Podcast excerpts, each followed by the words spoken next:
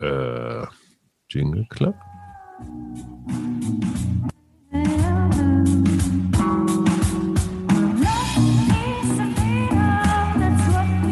Wir. Arbeit, Leben, Liebe. Der Mutmach-Podcast der Berliner Morgenpost. Hallo und herzlich willkommen aus dem weihnachtlichen Lockdown. Hier sind wir, der Mutmach-Podcast mit Hajo und Suse und Achso. Anja kennt das Spiel noch nicht mit der Selbstbegrüßung. Also Anja Siebert Bright. Das ist ja erstmal ein sehr multikultureller Name. Dazu kommen wir vielleicht später noch. Suse, erklär mir bitte, warum Anja bei uns ist. Äh, also eigentlich müsste sie das viel besser selber erklären, aber ich finde, also sie hat sich beworben und sie wohnt ja sozusagen ähm, ein paar Bezirke, nein, ein paar Bezirke, ein Bezirk weiter in Neukölln und äh, hat, glaube ich, dadurch, dass sie auch Pfarrerin ist, einen ganz guten Blick äh, auf Neukölln und aber eben auch auf diese Corona-Zeit und das fand ich einfach spannend. Deswegen habe ich gedacht, wir müssen sie dringend einladen und mit ihr reden. So, jetzt zu dir, Anja. Warum hast du dich als Lieblingshörerin unseres Podcasts für ein Gespräch beworben, was mich übrigens sehr freut? Ja, erstaunlicherweise ist es so, dass ich ähm, schon beim ersten Lockdown einfach über euren Podcast gestolpert bin, äh, zufällig. Das war, glaube ich, der erste oder zweite. Und seitdem habe ich das einfach immer weitergehört. Ähm, es macht irgendwie Freude, immer mal wieder zuzuhören bei euch. Und das hat sich bei mir jetzt so eingeschlichen. Ich fand es dann auch schade, dass ihr das gar nicht mehr so häufig gemacht habt. Und dann habe ich schon gedacht, ach, vielleicht hört das jetzt ja bald auf. Und dann kam ja jetzt wieder von euch die Ankündigung, dass ihr das regelmäßig macht. Da habe ich mich richtig gefreut. Äh, meistens ist es so, dass ich irgendwie morgens aufwache und dafür zuständig bin, den Kaffee äh, zu kochen. Und dann habe ich einfach äh, euren Podcast angemacht. Ach, wie schön. Genau so soll das sein. genau. Was uns so spannend vorkam, und das musst du jetzt natürlich mit ganz viel Drama füllen, wir dachten, Mann, eine Pfarrerin in Neukölln. Neukölln ist ja in weiten Teilen von Deutschland so der Inbegriff, ja, so der Vorhof zur Hölle. Ne? Da geht alles mhm. drunter und drüber und ganz viele Menschen unterschiedlicher Kulturen stechen sich ab und dealen und machen schlimme Dinge.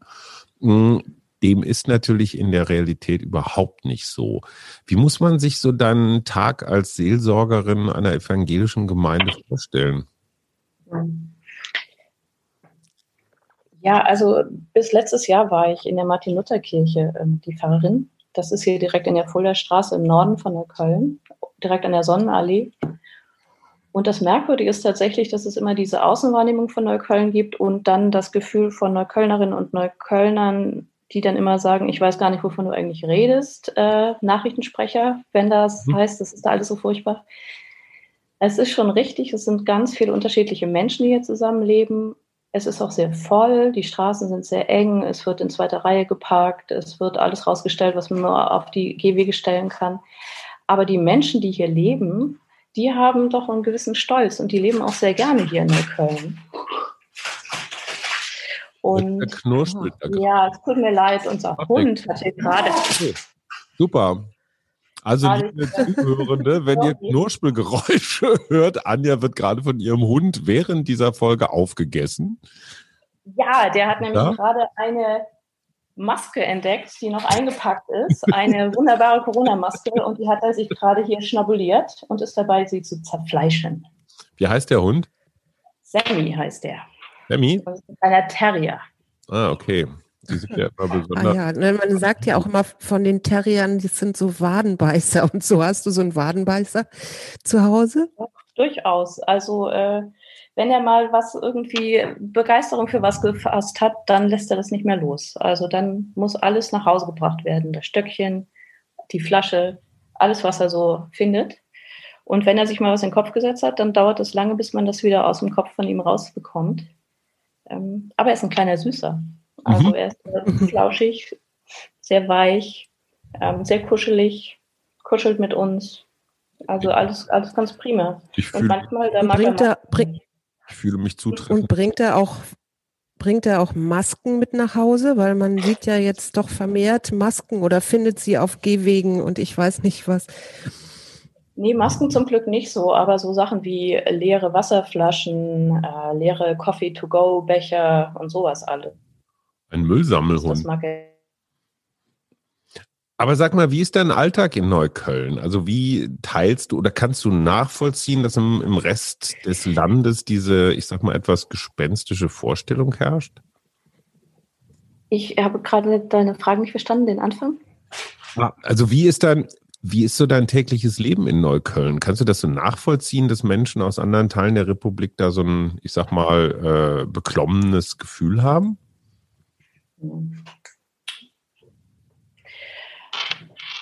Eigentlich nicht so richtig. Also ich kann es nachvollziehen, weil die Nachrichten, die man so hört und das, was so Leute über Neukölln erzählen, ja dann doch immer sehr negativ ist. Aber wenn du erstmal hier bist und durch die Straßen läufst, dann merkst du recht schnell, ey, die sind eigentlich ganz normale Menschen hier. Es ist auch nicht wirklich gefährlich. Äh, es ist einfach Multikulti, eine Unzahl von Läden aus anderen Ländern, anderen Welten, kulinarisch total super. Und selbst das mit der Kriminalität ist halt immer so eine Sache, weil die allermeisten Sachen uns halt dann doch gar nicht betreffen. Also ich, wenn da jetzt irgendwie illegales Glücksspiel stattfindet oder äh, Betrug mit Dokumenten oder sowas, das betrifft dich ja nicht, wenn du über die Straße läufst. Und deshalb stimmt es eigentlich auch gar nicht so wirklich mit diesem Kriminalitäts-Hotspot, dass das für alle gefährlich wäre. Ich erlebe, dass hier viele Menschen leben, die sehr, sehr gerne hier leben und auch nicht woanders leben wollen in Berlin. Also. Ich auch. Nun ist, ist ja Neukölln äh, auch in die Schlagzeilen ge, äh, geraten, weil es ja nach dem Bezirk Mitte der zweite Hotspot hier in Berlin war. Wie hast du das ähm, selber erlebt? Also wie, wie, wie kam Corona bei euch an und wie haben die Leute darauf reagiert? Hm.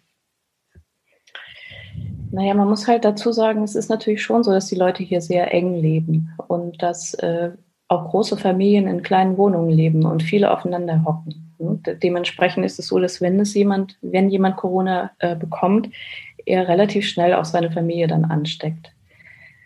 Ähm, und das ist auch wieder Außenwahrnehmung und Innenwahrnehmung. Also wir hatten ja diese, diesen Fall, ähm, dass am Kanal hier unten äh, von Neukölln ähm, eine große Roma-Familie dann äh, Corona bekommen hat und dann auch weitere Leute angesteckt hat.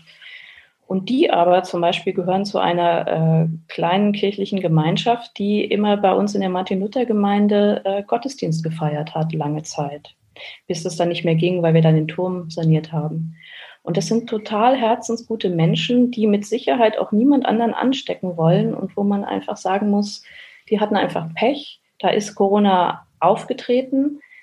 Dann haben sie ihre großen Familien ähm, infiziert, wussten vielleicht auch gar nicht so genau, wie sie sich verhalten sollen. Manchmal gibt es ja auch Sprachbarrieren. Und schon auf einmal steht es irgendwie dann in den großen Zeitungen, dass hier ganze Roma-Gemeinden irgendwie Neukölln infizieren. Weil die und den ganzen Tag Riesenpartys feiern. Das gehört ja Genau. Und weil die sich sowieso nicht waschen und sowieso nicht an die Regeln halten und mhm. schon immer irgendwie uns unser Essen geklaut haben und was auch immer. Und alle negativen Vorurteile, die man so haben kann, werden dann sofort wieder wunderbar ausgebreitet. Aber wenn man mit den Menschen redet und die wirklich auch ein bisschen kennenlernt, dann merkt man ganz schnell, den, die, die finden das selber ganz peinlich, die wollen nicht stigmatisiert werden die schämen sich teilweise dafür, dass sie das jetzt auf einmal da wieder so im Mittelpunkt stehen. Viele sind ja auch wirklich angekommen. Die Kinder sind in der Schule und fangen endlich an, irgendwie auch schulischen Erfolg zu haben. Die Familien bauen sich so einen kleinen Wohlstand mittlerweile auf. Und sofort wird es dann wieder alles äh, beiseite gewischt und es wird wieder gesagt, ja, wussten wir ja. Und mhm. genauso ist das auch mit vielen anderen hier. Klar, in der U8, die ist einfach eklig, wenn man die nutzt. Ja, da, hat, da ist es voll, da ist es eng und da gibt es auch eine ganze Menge Jungs, die irgendwie keine Maske trägt. Und es ist einfach ärgerlich, aber es gibt einfach auch unglaublich viele andere, die sich an die Regeln halten, nur die man eben nicht sieht, weil sie sich an die Regeln halten. Und das ist das, was ich hier wirklich im Norden Kölns so als, als Pfarrerin auch miterlebe, wie viele Menschen tolle Menschen sind und sich an Regeln halten und sich um andere kümmern und sich sorgen und die aber nie erwähnt werden, weil immer wieder diese großen Schlagzeilen kommen von negativen Sachen, die man mal wieder in Neukölln irgendwie erlebt mhm. hat. Und ähm, jetzt hast du ja gerade eben schon von dieser Roma-Familie gesprochen. Wie sieht da deine Arbeit aus? Also was, was tust du äh, konkret, um äh, diese Menschen dann auch reinzuholen in die Gesellschaft oder hier in der Gesellschaft zu verankern? Naja, das jetzt als Pfarrerin war das bei mir in der Gemeinde eben konkret, dass wir ihnen Raum gegeben haben, dass sie ihre Gottesdienste feiern können und dass wir sie immer schön verteidigt haben gegen alle, die dann kamen äh, und sich irgendwie gestört fühlten. Weil man dazu sagen muss, dass die eine besondere Art der Spiritualität haben, dass sie nämlich sehr, sehr laut singen, ohrentäubend mhm. laut und äh, auch ein Riesenradau dann immer veranstaltet haben, wenn der Gottesdienst vorbei war, weil sie sich alle irgendwie einmal in der Woche dann alle gesehen haben und sich riesig gefreut haben. Und das war natürlich immer ein großer Bohai. Ja. Und das, was meine Aufgabe und die Aufgabe von vielen anderen ist, vor allen Dingen immer gewesen, immer wieder, wenn Leute negative Sachen gesagt haben, das irgendwie wahrzunehmen und zu hören, aber dann auch zu sagen, guck mal, äh, versteh mal, wie die leben und wie es ihnen geht. Und das ist eine andere Kultur und andere Sachen akzeptierst du auch. Und im Grunde genommen geht es ein, einfach darum, so, dieses, ähm, so das Mindset einfach zu verändern. Mhm. Die Frage, wie nehmen wir uns gegenseitig wahr? Mhm. Also ist es am Ende dann ja auch immer ein Perspektivwechsel. Ich erinnere mich, wir waren im letzten Jahr in Südfrankreich in der Camargue und da gibt es diesen Ort, dessen Namen ich jetzt mir entfallen ist, aber irgendwie so die drei Marien, wo also traditionell auch ähm, Roma-Familien, ich glaube, einmal im Jahr ein großes Fest feiern und dann eben auch wirklich mit Trommeln und äh, gut angezogen und so da dann auch zur Kirche gehen und dort einziehen. Ähm, und das ist natürlich vielleicht für den einen oder anderen wenn man jetzt so mal an Deutsch denkt, die ja eher doch zurückhaltend sind und ähm, dann vielleicht auch erstmal so ein bisschen ähm, kulturfremd, sage ich mal. Äh, aber diesen Dialog herzustellen, ähm, das halte ich ja, äh, also das ist ja, glaube ich, auch bei allen möglichen Menschen, die viel mit Geflüchteten und Migranten zu tun haben, auch immer die Frage, ne, wie kann man, kann, kann man da die Kommunikation fördern und eben auch genau diesen Perspektivwechsel herstellen. Wie ist denn das generell äh, in Neukölln? Ähm, weil es ist ja nicht nur, also es gibt ja da viele, viele äh, verschiedene Kulturen, die so dicht und eng zusammenleben.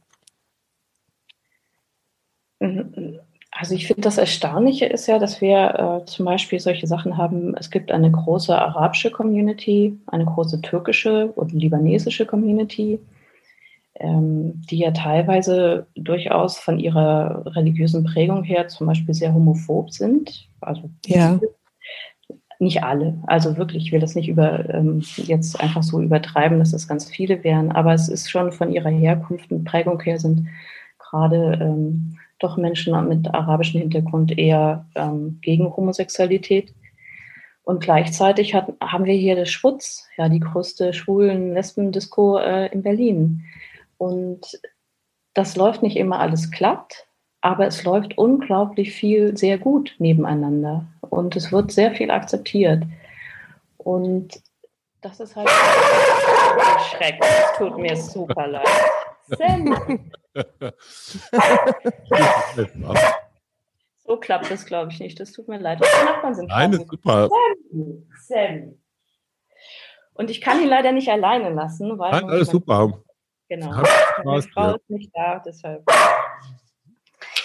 Ähm, ich, also es sind gerade hier im Norden viele unterschiedliche Menschen, die äh, einfach so ihr Leben leben und äh, nebeneinander herleben, so wie andere Menschen auch nebeneinander herleben. Ähm, was jetzt die Menschen äh, zwei Häuser weiter von euch machen, das wisst ihr ja auch nicht und interessiert euch in dem Sinne auch nicht. Und so ist es hier dann auch. Also es gibt so durchaus auch sowas leben und leben lassen und jeder macht so sein Ding und manchmal kommen Konflikte dann hoch und äh, sehr, sehr häufig klappt es sehr gut, dass Menschen sich dann doch irgendwann kennenlernen und die andere Kultur kennenlernen und ähm, Interesse aneinander haben. Also immer in dem Moment, wo so eine Freundschaft entsteht, In dem Moment ja. ist eigentlich das immer dann auch schon vorbei, irgendwelche Vorurteile und mir, mir ist das ein bisschen, mir ist das ein bisschen zu viel heile Welt. Ich meine, du lebst ja auch mit einer Frau zusammen, ne? Du bist ähm, in einer gleichgeschlechtlichen Partnerschaft. Hast du schon mal Homophobie erlebt? Also wenn ihr, ich sage jetzt mal, Hand in Hand über die Straße geht, wird das toleriert? Ja, das, bei uns wird das toleriert, wobei ich auch sage, dass wir gar nicht so häufig das machen. Mhm. Ähm, Hand in Hand, äh, das ist vielleicht dann auch schon so eine Einschränkung, die wir dann akzeptieren. Aber äh, bei Frauen ist es ja sowieso gar nicht so schlimm wie bei Männern.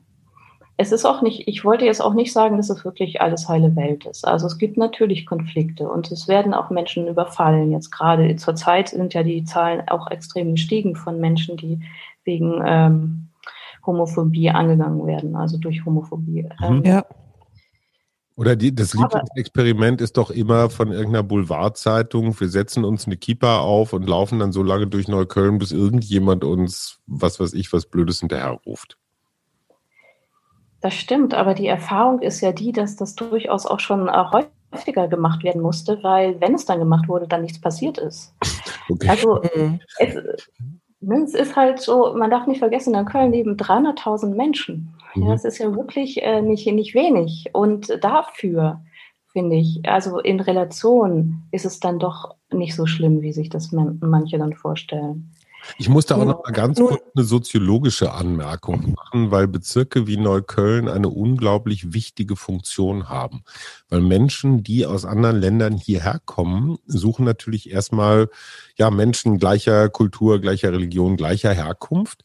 Das ist Neukölln. Das heißt, es ist auf der einen Seite ein Ankommensbezirk für Menschen, die von wo ganz anders herkommen und auf der anderen Seite wieder ein, ich sag mal, ein Bezirk, der die Leute dann so langsam in die Stadt verteilt. Ne? Also er hat so eine Art, ja, wie soll man sagen, so eine Hafen, Schleusen, Bahnhofs, wie auch immer Funktion. Und äh, das gibt es natürlich im Grunewald so nicht oder in Pankow wahrscheinlich auch nicht. Und das, äh, das gibt es in ganz vielen internationalen Metropolen, dass es immer solche, ja, so gemischte Gegenden gibt, äh, ja, wo die Leute kommen und gehen. Und das ist halt so der erste Schritt in eine neue Gesellschaft rein. Das wollte ich nur mal so klugscheißerisch angemerkt haben. Mhm. Insofern Jetzt. Entschuldigung. Ja, also das, ich, ich, wir, ähm, nein. Jetzt äh, haben wir ja nun doch schon eine ganze Weile diese Corona-Zeit und was mich natürlich noch mehr interessiert, liebe Anja, äh, wie hast du das jetzt so erlebt? Also wie war diese Zeit bisher für dich? Ja, also als äh, Pfarrerin muss ich jetzt äh, dann doch sagen, bin ich sehr privilegiert. Also ich habe eine feste Stelle und kann mir die Zeit frei einteilen und es war auch relativ schnell möglich, dass wir dann äh, auch von zu Hause aus gearbeitet haben. Ähm, Gab es mal so Momente, wo du so ein bisschen Durchhänger hattest, so das Gefühl hattest, oh, jetzt reicht es auch? Suse, bitte die Frage nochmal ja. vorne, da war irgendein, irgendwas. Ja. Ähm, jetzt äh, gab es vielleicht auch mal, nee, hattest du mal einen Moment, wo du so auch so einen Tiefpunkt hattest und gedacht hast, oh, jetzt bitte hört doch mal auf mit diesem Virus oder jetzt möchte ich wieder normal leben oder Menschen auch wieder mal in den Arm nehmen oder so? Ja, das hatte ich schon. Also vor allen Dingen, weil meine Eltern in Kassel wohnen und mein Vater auch jemand ist, der ähm, dann doch gefährdet ist und ich habe die jetzt tatsächlich nur ein einziges Mal dieses Jahr wirklich leibhaftig gesehen in, im Sommer.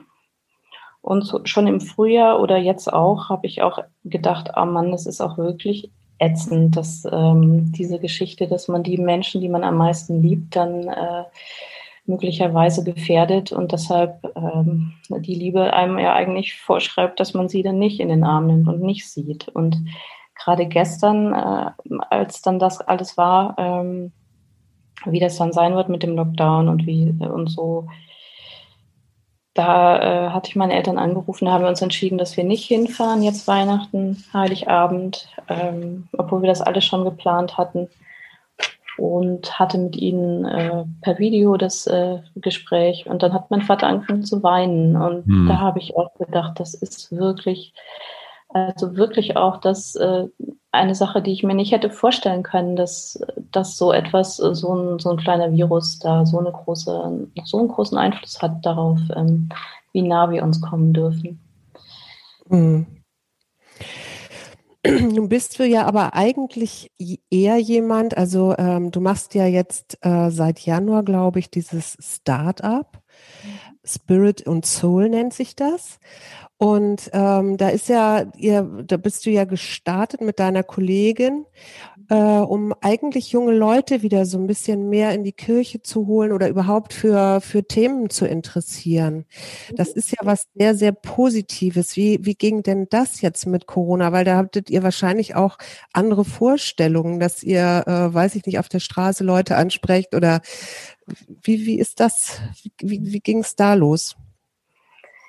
Ja, äh, die Idee ist ja, dass grundsätzlich die Idee ist, dass äh, ja doch ganz viele Menschen irgendwie dann doch spirituell sind und eine Sehnsucht haben nach Frage nach Spiritualität, nach Sinn, was ist eigentlich wichtig in meinem Leben und so eine Erfahrung von Transzendenz.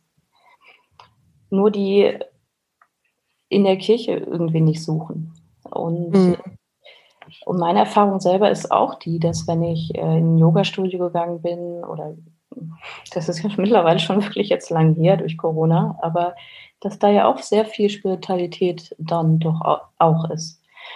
Und die Idee, die wir haben und wo wir, an der wir auch festhalten, aber bisher noch nicht äh, durchführen konnten in dem Sinne, ist, dass wir einfach mit diesen Menschen in Kontakt kommen und fragen, was ist für dich wichtig? Wie drückst du Spiritualität aus? Ähm, Gibt es für dich Formen, die irgendwie hilfreich sein könnten? Und die Idee war, dass wir durch die Cafés ziehen und äh, dass wir einfach hier an Orten sind, wo diese Leute auch so sind und auch auf dem Tempo verfällt. Und äh, hier im Schillerkiez, wo ich wohne, dass wir abends in den Kneipen sitzen und einfach ins Gespräch kommen.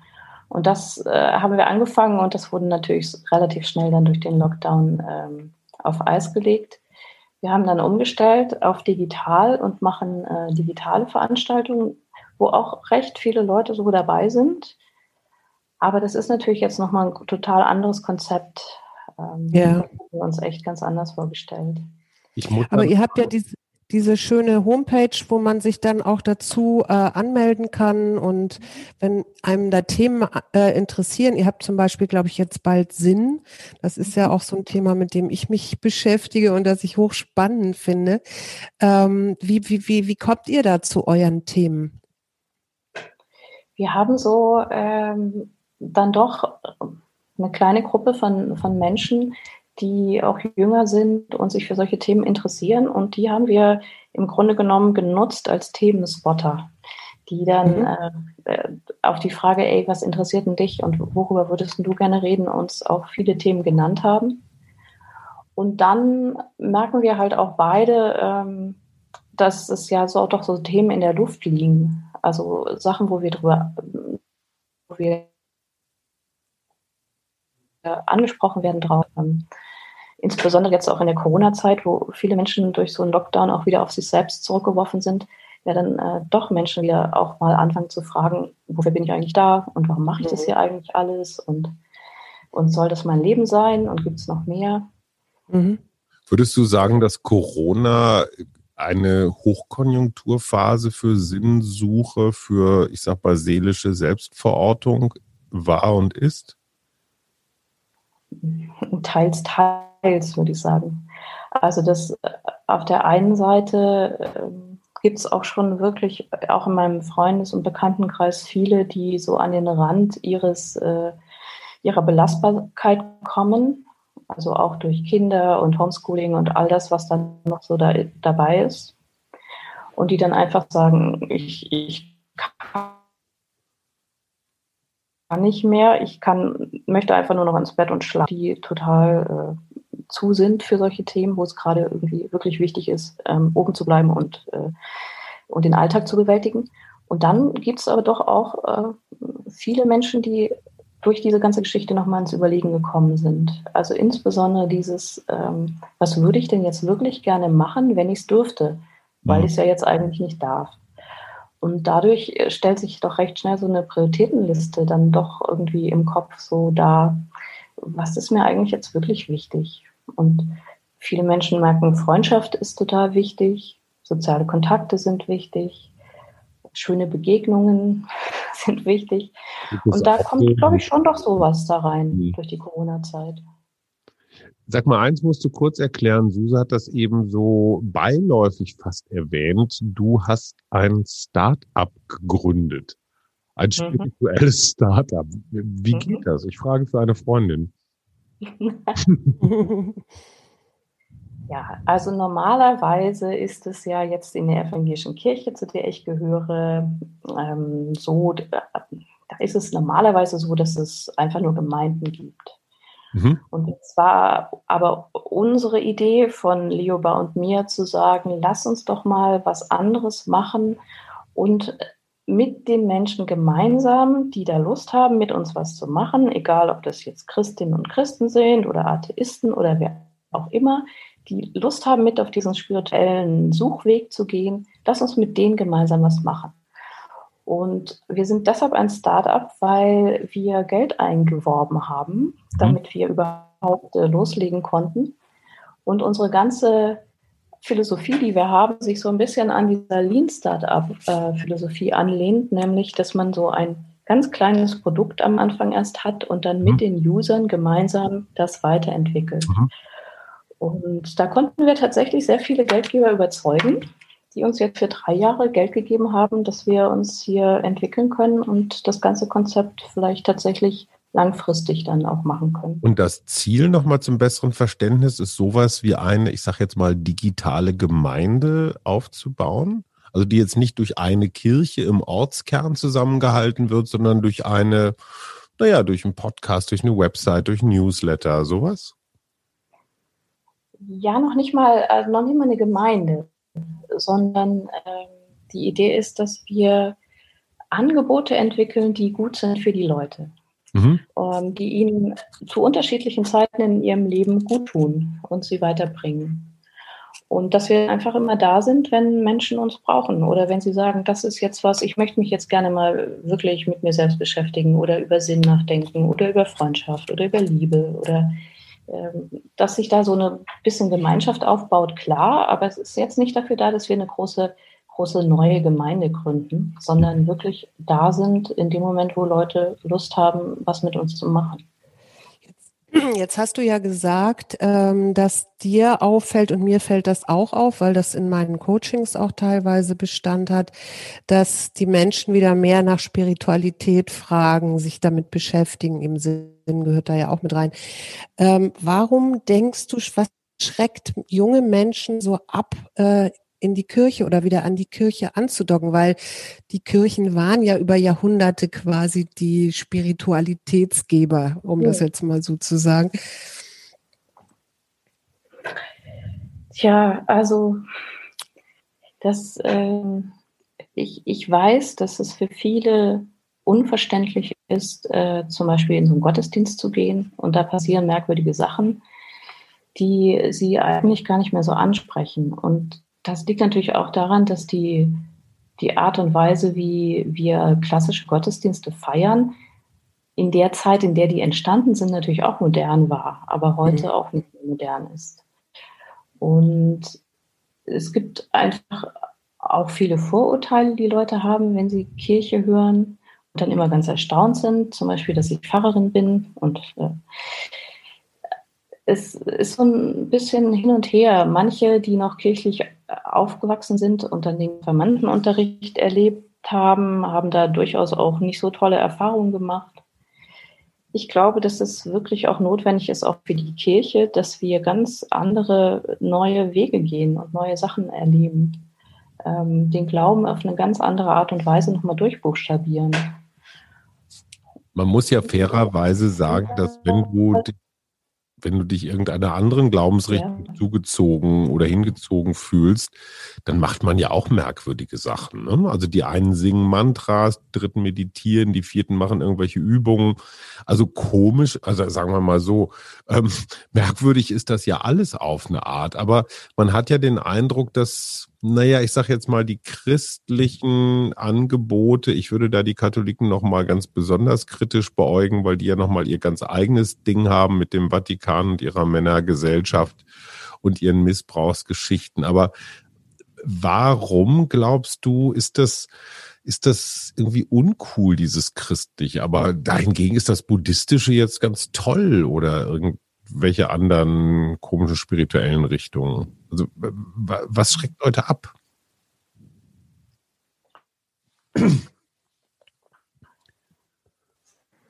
Naja, das ist diese Kirchengemeinden, ähm, die sind halt für eine bestimmte gesellschaftliche Form Christentum gut. Für Menschen, die diese Art der Vergesellschaftung sehr mögen. Mhm. Und das ist äh, dann sehr geprägt davon, von den Menschen vor Ort, wie zum Beispiel der Kirchraum ästhetisch gestaltet ist, mhm. welche Musik gehört wird, welche Lieder gesungen werden. Und da haben doch wirklich äh, viele Gemeinden auch den Anschluss verloren an die, wie soll ich sagen, Instagram-Generation mhm. mit ihrer, mit ihrer Internet-Ästhetik, mit äh, der Art und Weise, wie heute irgendwie geredet wird, Musik gemacht wird und dergleichen. Da gibt es schon mal so ein, durchaus einen Widerspruch, dass wenn jemand auf der Suche ist und dann auf einmal da in so einer Gemeinde landet, häufig keinen Punkt hat, wo er wirklich äh, sich anschließen kann. Und das andere ist, dass ich die Erfahrung mache, dass Menschen auf der Suche sind nach Spiritualität, aber durchaus auch das aufs Leben irgendwie äh, abfärben soll. Also so ein Praxisbezug mhm. äh, ihnen fehlt. Ähm, um es mal ganz klassisch zu machen, wenn man in der Predigt irgendwas hört über Vergebung zum Beispiel, und das heißt einfach, ihr sollt vergeben, dann hilft mir das erstmal gar nicht weiter, wenn ich nicht irgendwie mal erzählt bekomme oder mit mir jemand auf die Suche geht, was das eigentlich bedeutet und wie ich das eigentlich mache. Also wie geht es eigentlich? Und dieser praktische Anspruch, den es lange im Christentum auch gab, also liebe deinen Nächsten, die Frage zu stellen, wie geht es eigentlich? Wie liebe ich denn meinen Nächsten? Ja? Hm. Äh, liebe dich selbst. Wie kann ich mich denn annehmen und mein, mit meinen Fehlern leben? Das wird halt sehr häufig zurzeit irgendwie nicht ähm, verbalisiert. Transportiert. Also, mhm. mhm. Und das ist die, ich glaube, das ist einfach die Sache, wo wir wirklich den anderen Ansatz gehen und sagen, okay, du hast die Frage, ähm, wie finde ich den Sinn meines Lebens? Was ist mein Purpose? wir gucken gemeinsam, was haben wir in der Tradition, in unserem Schatzkästchen der christlichen Tradition dazu, was wir wieder rausholen können und zum Glänzen bringen können und was wir gemeinsam weiterentwickeln können. Würdest du sagen, äh, diese Corona-Zeit oder wäre das etwas, das Corona auch äh, doch dein, dein Startup so ein bisschen doch wiederum auch gepusht hat, weil die Leute plötzlich Zeit hatten, weil die Leute plötzlich ins Nachdenken gekommen sind oder gesagt haben, so können, kann das jetzt hier eigentlich nicht weitergehen? Also hat euch das ein bisschen Auftrieb gegeben, auch wenn ihr euer Konzept umstellen musstet, weil ihr eben auch plötzlich euch wahrscheinlich im Zoom wiedergefunden habt? Ja. Ich denke schon, vor allen Dingen jetzt nochmal mit dem neuen Lockdown ähm, und der Weihnachtszeit ist das nochmal stärker geworden. Mhm. Wir feiern zum Beispiel jetzt auch einen Zoom-Gottesdienst am vierten Advent. Ähm, da geht es um äh, Solidarität mit den Schutzsuchenden an den Grenzen Europas. Mhm. Da haben wir schon über 1000 Anmeldungen. Also wow. ich glaube, dass äh, dass es schon auch eine Art und Weise ist, nochmal ganz anders in Kontakt zu kommen über das Internet und äh, über Zoom. Wir haben jetzt auch äh, Meditationen mit Gegenüber gemacht ins, äh, über Zoom, wo wir immer dann zwei Leute zusammengeschaltet haben und ihnen Zeit gegeben haben und wildfremde Menschen sich plötzlich begegnet sind und äh, Fragen beantworten sollten, wie zum Beispiel, was ist heilsam in meinem Leben? Ja, oder was gibt mir Kraft? Und die Rückmeldung dann ist, dass das erstaunlich gut funktioniert, wenn man einfach eine halbe Stunde mit jemand völlig Fremden auf einmal digital verbunden ist, sich dann doch sehen kann und dann auf einmal äh, so ganz tief in diese Frage einsteigen kann, ohne großen Anlauf, ohne großes Hallo und dann auch nach einer halben Stunde da auch wieder rauskommt, dass das Menschen sehr schön fanden. Und ähm, das wird sich auf jeden Fall, glaube ich, bei uns noch weiterentwickeln. Diese Frage. Was ich, was ich was ich so interessant daran finde, ist, dass das ja auch alles Themen sind, die die positive Psychologie äh, aufwirft, ja. Und das ist ja etwas, womit ich mich äh, auch sehr intensiv beschäftige und ähm, wo ich auch immer mich wieder freue, wenn ich so sehe, dass Menschen so ins Aufblühen kommen. Ne? Das ist ja so ein Wort. Hast du da mal irgendeine ähm, kleine Begegnung oder irgendetwas, was du teilen kannst äh, jetzt aus den letzten zehn Monaten? Also wir bekommen schon auch Rückmeldungen von Menschen, die sagen, dass es für sie wunderbar war, dass wir im Moment, wo sie wirklich wichtig war, jetzt da waren ähm, weil sie einfach Kraft brauchten oder Energie oder dass es schön war, dass überhaupt jemand da war. So. Mhm. Ich, ich, glaube, das äh, ist ein unglaublicher Luxus, den wir haben, dass wir einfach da sein können und Zeit haben. Und wenn jemand ähm, äh, sich meldet, wir dann auch darauf eingehen können. Ähm, äh, ein, ein wunderbarer Moment, den wir hatten, war, ähm, dass wir ähm, diese Meditation mit Gegenüber, dieses, was mhm. wir da entwickelt haben. Ähm, das haben wir auch international gemacht über eine, eine Freundin, die äh, auch Pfarrerin ist und äh, international sehr vernetzt ist. Und da haben wir, das war noch im, im Frühjahr, als wir im Lockdown waren, äh, über 50 Menschen zusammenschalten können aus ganz unterschiedlichen Ländern. In Peru und, Tansania, Chile und Amerika und Frankreich und Russland und und es war für alle hinterher unglaublich, unglaublich toll zu erleben, dass wir ja auch international alle in dieser Krise stecken. Und dass mhm. es, ähm, wir gemeinsam da irgendwie alle durch müssen. Mhm. Und diese, dieses Herstellen von Beziehungen, ähm, das, das ist was, wo wir, wo wir dran festhalten wollen, weil das ist, was Menschen auch wirklich wieder aufbaut. So mhm. Verbindungen, in, in Verbindung gehen, ne? ja. verbunden sein. Das ist ein Podcast von Funke.